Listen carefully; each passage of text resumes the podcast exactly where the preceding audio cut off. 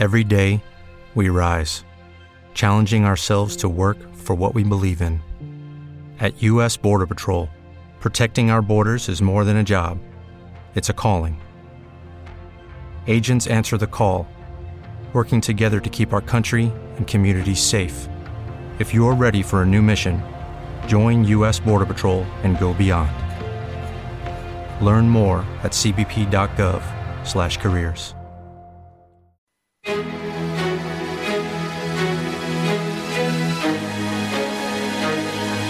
En Radio Intereconomía, la tertulia capital con Susana Criado.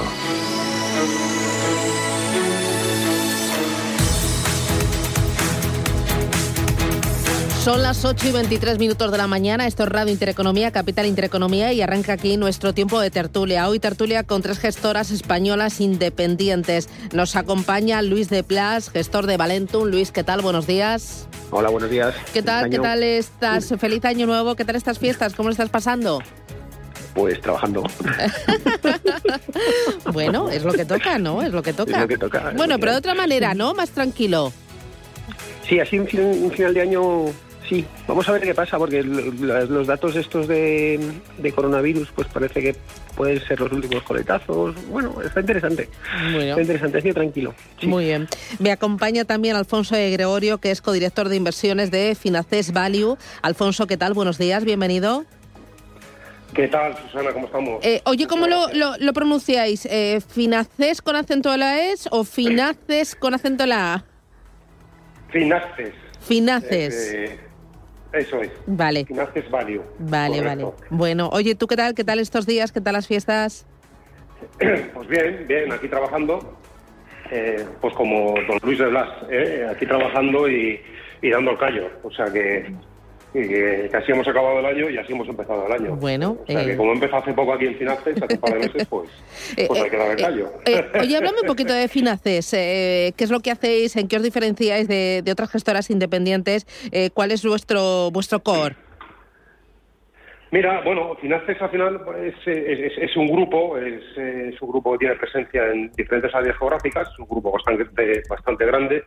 Tenemos presencia en Estados Unidos, en, Miami, tenemos presencia en Latinoamérica a través de México y tenemos presencia en Europa a través de Madrid. Eh, lo que lo que hacemos es, bueno, son productos muy patrimonialistas, muy enfocados a a conservar el patrimonio de nuestros clientes. ese es el, el origen y, ese es el, bueno, el, el, objetivo de, de, de, Finances.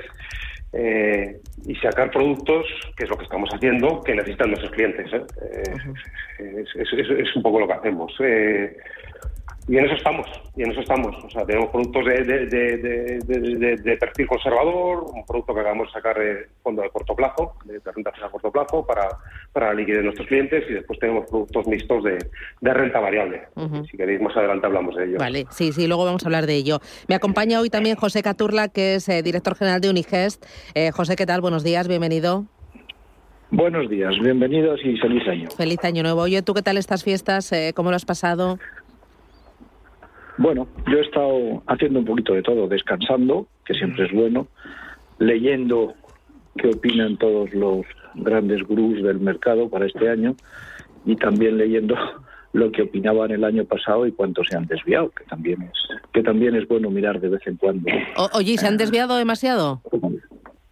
Bueno, bueno, digamos que algunos más que otros, pero bueno, sí, en general, en general han acertado menos los que han fallado. Bueno, eh, enseguida os voy a pedir eh, previsiones y cómo lo veis para este año 2022, eh, en qué tipo de sectores, en qué tipo de compañías veis realmente valor, en qué tipo de bolsas también. Pero antes me gustaría hacer un pequeño balance de 2021. En 2021 el IBEX 35 ha subido un 7,9%, muy lejos de la revalorización de otros índices europeos que suben a doble dígito. Pasa lo mismo con las bolsas americanas, que llevábamos todo el año 2021 diciendo que las valoraciones estaban muy ajustadas, que era impensable y, bueno, desorbitado ver máximos tras máximos y bueno, pues ha, continuado la fiesta. Eh, a vuestro juicio, ¿qué ha sido lo mejor y qué ha sido lo peor de 2021? Luis, arranco contigo.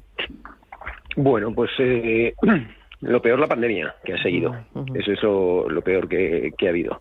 Que bueno, pues que no ha dejado de desarrollarse la, la economía de, de una manera natural. Y eso ha implicado pues escasez de muchos componentes, tensiones en las cadenas de, suministro y eh, el comienzo de la inflación como consecuencia de eso. Y lo mejor es que el mundo sigue, el mundo no hay quien lo pare y las compañías hay compañías buenísimas que no paran de, de seguir evolucionando y y, mejorando sus productos y mejorando sus servicios y que la gente los compra. Entonces, eh, eso es lo mejor. Entonces, bueno, el mercado ha seguido adelante a pesar de, todos los problemas que ha habido y, hemos seguido teniendo pues unas bolsas eh, potentes, potentes, salvo el, quizá el IBEX que lleva muchos, muchos años siendo pues una especie de garbanzo negro dentro de dentro de las bolsas mundiales, eh, el resto de, del mundo, pues, pues no hay que lo pare. Eh, Alfonso, a tu juicio, lo mejor y lo peor de 2021. Coincido básicamente con, con Luis. O sea, lo peor, la inflación, hasta hace dos tardes nos han estado vendiendo los bancos centrales que era transitoria, eh, para desdecirse ahora. y todo el efecto que yo que, que, yo que yo ha tenido y que está teniendo sobre sobre la economía eh, y ya veremos cómo evoluciona este año 2022. Eh, supongo que después hablaremos de ello, pero bueno, es la, gran incógnita bajo mi punto de vista para, para, este año que comenzamos. Y lo mejor, pues, pues, pues también lo que dice, lo que dice Luis. O sea, esto no para, las, los, las empresas han adaptado muy bien a este entorno y ahí están los resultados empresariales y también los generales a nivel global, incluso en España, eh, que yo creo que han sido razonablemente buenos, han metido expectativas en, en muchos índices y eso ha tenido su reflejo en en la mayoría de bolsas mundiales, ¿no? Eh, quitando una vez más la española, que, bueno, llevamos ya 10, 11 años, una década perdida con respecto a nuestros comparables de nuestro entorno.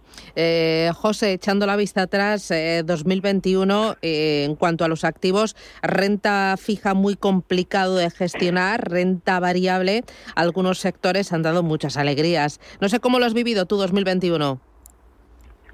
Bueno, 2021 yo creo que ha sido un año todos los años decimos a estas alturas que es un año muy complicado y todas estas cosas. Esta, esta presentación serviría para los últimos 30 años y para los próximos 30 que vienen, ¿no? Eso es decir, que es muy complejo, muy futuro y demás.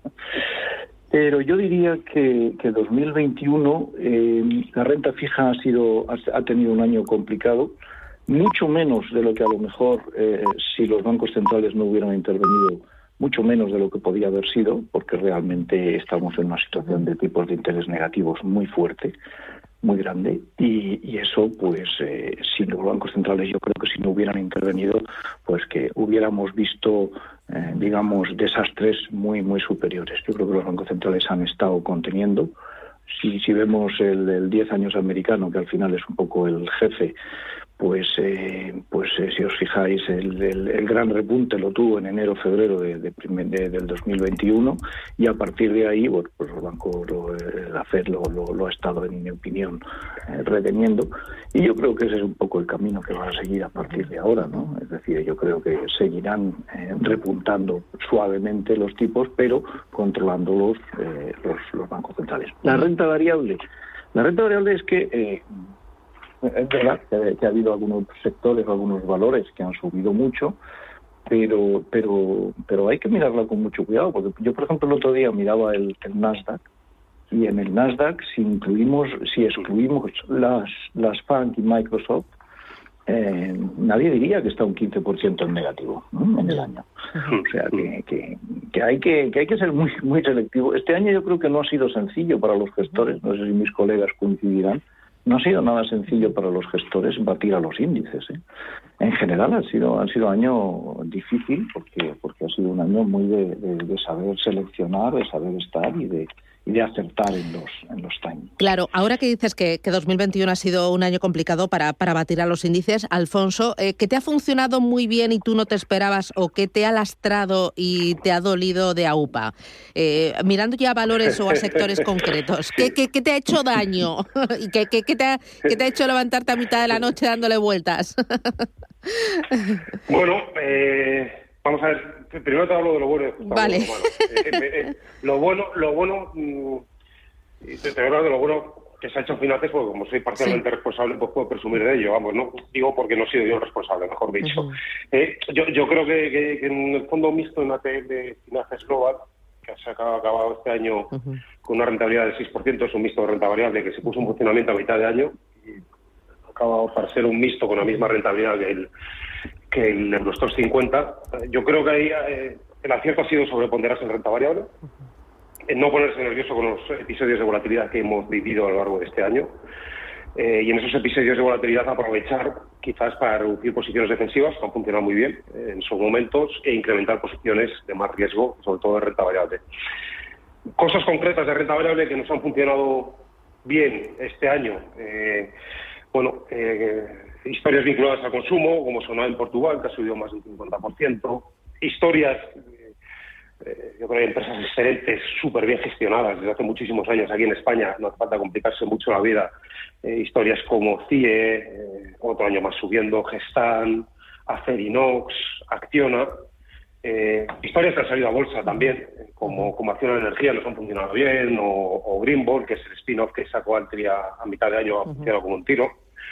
Y después historias que llevaban mucho tiempo apagadas, que nos habían funcionado muy mal en el pasado, por cierto, hay que decirlo, como FCC. ¿vale? Eh, eh, un prisma SG eh, que hasta ahora no había funcionado y que este año, bueno, sin ser una locura, pero que ha subido alrededor del 25-26% el, el, valor. Pues cosas como Robin, que, que, han funcionado han funcionado muy bien. cosas que no nos han funcionado tan bien, hay que decirlo, bueno, pues cosas como por ejemplo Corticeira en Portugal, cosas como Altri, que al final acaba remontando a final de año, pero se, hemos sufrido muchísimo a lo largo del año con eh, con ella, cosas como A Plus, que acabó en negativo. Eh, bueno, ha, habido historias que sí que nos han hecho nos han hecho cierto daño, desde eh, luego. Eh, José, ¿a, ti qué te ha funcionado bien y qué te ha quitado el sueño en 2021? mirando ya a valores concretos o a, historias concretas. Bueno, a nosotros nos ha funcionado bien el, el, sostenible, que es un, fondo mixto renta variable que lo ha hecho muy bien y además es, sostenible. Y yo creo que ahí el mayor acierto ha sido también estar sobreponderados de un modo razonablemente continuado en, en, renta variable, ¿no? Y no habernos y no habernos eh, cambiado cambiado demasiado, ¿no? ¿Y qué nos ha hecho daño? Pues hombre, yo diría que algunas posiciones cortas en, en, en renta fija, que, que, bueno, apostando a, a, repuntes de tipos, superiores a lo que luego han, han sido.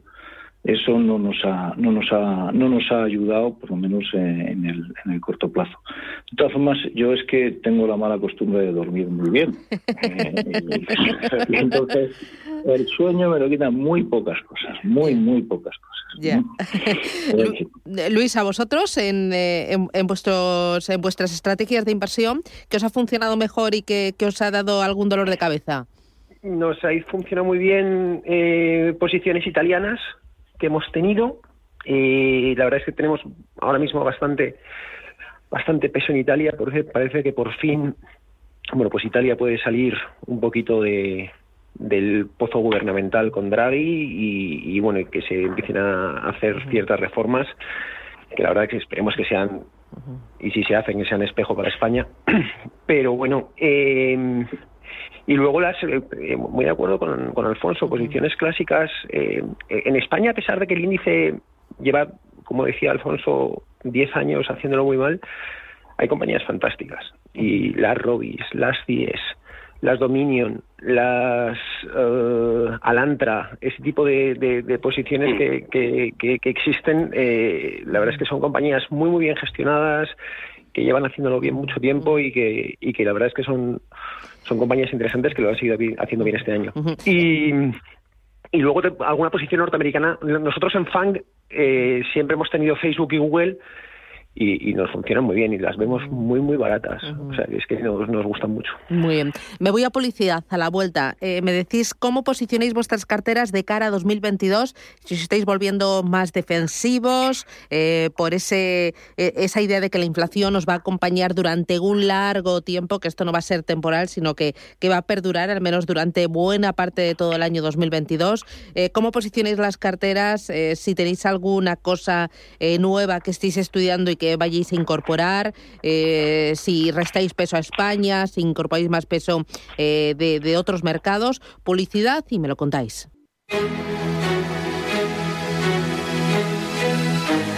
En Intereconomía, la tertulia capital.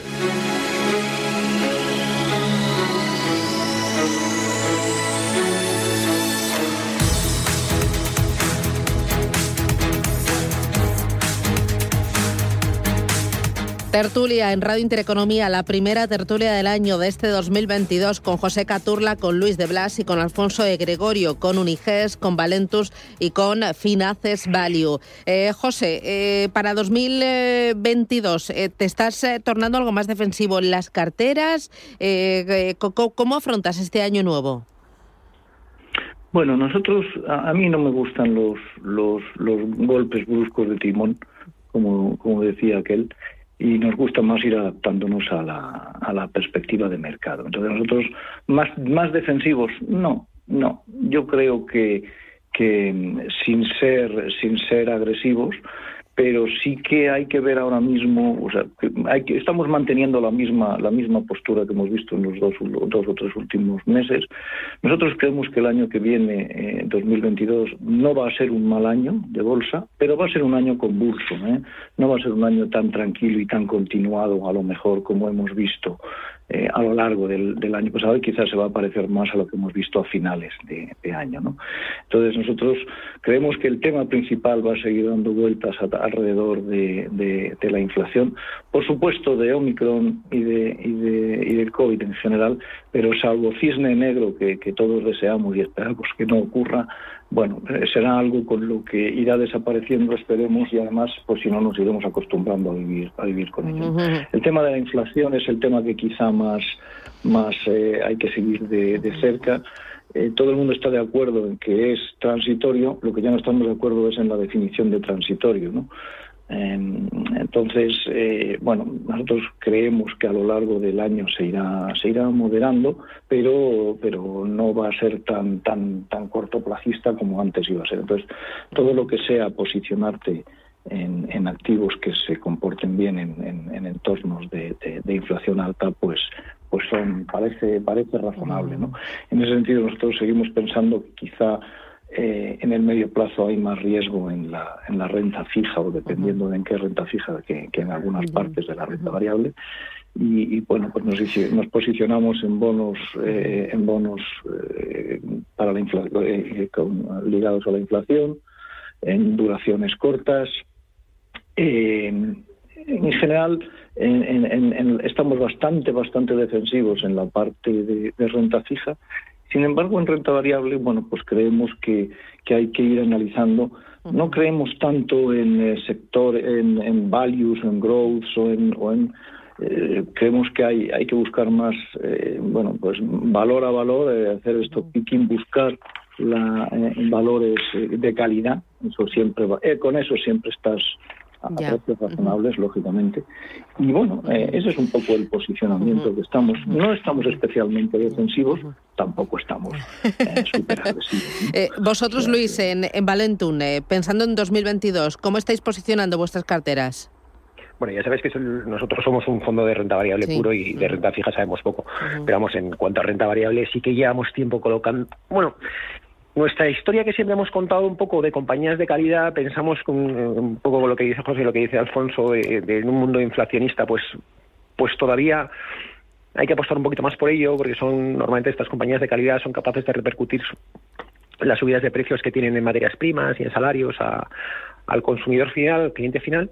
Y, entonces seguimos insistiendo con, con, esa teoría y pensamos que más que nunca en un mundo inflacionista pues tiene mucho sentido. Em, respecto a value growth, que también es interesante en, en, en que coger, nosotros siempre tenemos, hemos tenido no nos ha gustado mucho ese, esa dicotomía o esa, o esa diferencia. Nosotros siempre lo que hemos intentado es comprar compañías que estén a precios razonables y de alta calidad y independientemente de lo que crezcan. O sea, nosotros la, la, variable crecimiento la, la, metemos en valoración, nos gustan las compañías que crecen, desde luego, y, y, nos gustan más que las que no crecen, y en ese sentido seguimos, seguimos así. O sea, que, que, estamos, hemos cambiado pocas cosas. Lo que sí que teníamos, y, ya ese cambio lo hicimos en el año 2000, en el año 2021, compañías de, de flujos de caja muy predecibles y, que se asemejan mucho a, bonos, pues eh, esas sí que las, nos las hemos quitado un poco de cartera. Eh, oye, igual que me dices que no crees mucho en, eh, la diferencia value growth, ¿crees mucho en la diferencia mega caps, medium small caps, que, parece que este año 2021 las pequeñas y medianas lo, han hecho muy bien? Mira, nosotros esta es una de las discusiones que tenemos Chus y yo en, esto. Una de las de los fallos que hemos cometido eh, desde que montamos el fondo hace ocho años fue pensar en la ley de los grandes números y decir, mira, es imposible que las Microsoft, que las Google, que las tal, sigan creciendo al 30% durante tal. Nos confundimos. así de claro, así de claro. Eh, sí que es cierto que tenemos y, lo sabes, tenemos muy tenemos una tendencia a la pequeña compañía, a la pequeña y mediana compañía, es compañías donde nosotros pues pensamos que hay un poquito más de ineficiencia de mercado, podemos llegar a tener algo más de información de la que tiene el, mercado medio, por así decirlo, y, nos gustan esas compañías. Y es más fácil, en teoría, que una compañía pequeña y mediana crezca respecto a una compañía grande. Y entonces siempre, nos siempre hemos tenido esa tendencia. De hecho, tenemos el 70% de las inversiones en compañías que, tienen un market cap menor a 2 a dos billion. O sea que, sí. Muy bien. Eh, Alfonso, eh, tú 2022, ¿cómo lo encaras? Eh, ¿qué, qué, estáis incorporando en cartera? Mira, eh, nosotros, como, como, como José y como Luis, no, no vamos a cambiar a principio de año vamos a pegar un viraje. O sea, vosotros, porque hoy sea día 3 y arranquemos año, no decís, Ale, vamos a darle la vuelta a la cartera, no. No, hicimos algún movimiento de cierre de año. un ligero ligero movimiento, no, no, no contundente, pero sí es verdad que tendimos a sobreponderar más a Alemania de cara al año 2022, en detrimento del resto de Europa. El DAX alemán, el índice alemán se quedó se quedó atrás el año pasado, tanto en cuanto nosotros consideramos que este año 2022 pues, va a tener una normalización de la economía y quizás tengamos que convivir con cierta debilidad del euro, pues eso no puede venir muy bien a, la economía alemana, sobre todo a la parte industrial. Esa ha sido la razón por la que hemos sobreponderado más a Alemania de cara a este año. ¿no? Eh, nosotros, rápidamente, de, cara a este año 2022, vamos a tener que convivir, bajo nuestro punto de vista, con, con unos PIBs que quizás hayamos visto lo mejor de, crecimiento de los PIBs y con unos resultados empresariales que quizás también hayamos visto ya lo mejor de los eh, eh, o crecimientos más significativos de, crecimientos empresariales, ¿vale?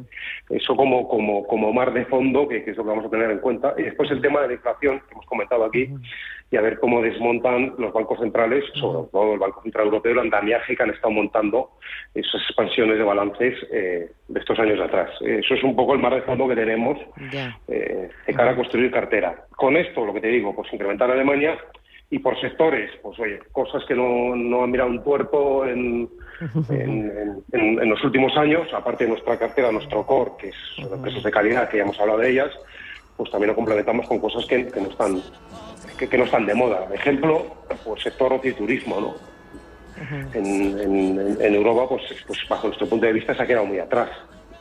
Si tenemos en cuenta que creemos que va a haber una normalización de la economía en, este año y el que viene, pues creemos que el turismo todavía da oportunidades importantes de entrada. Y después dentro del sector industrial de historias también eh, que se han quedado súper atrás, ¿no? Eh, Renault, por ejemplo, en, Europa, o CAF aquí en España, eh, por cierto, se me había comentado otra de las cosas que nos han ido mal este año, CAF.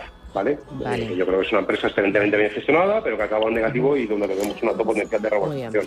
Cosas muy concretas, como puedes comprobar, cosas que pues, pues, pues, no está de moda. Bueno, pues ahí tenemos unas cuantas ideas y eh, también eh, un pozo, unos argumentos para saber cómo construir las carteras.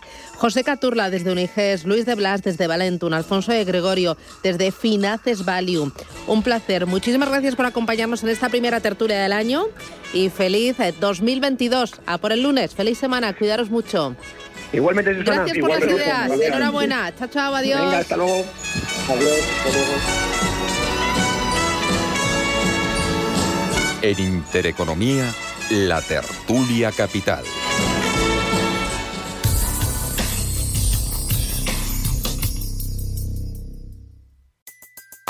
Everybody in your crew identifies as either Big Mac Burger, McNuggets, or McCrispy Sandwich. But you're the filet fish Sandwich all day. That crispy fish, that savory tartar sauce, that melty cheese, that pillowy bun. Yeah, you get it. Every time. And if you love the filet of fish, right now you can catch two of the classics you love for just $6. Limited time only. Price and participation may vary. Cannot be combined with any other offer. Single item at regular price. Ba da ba ba ba.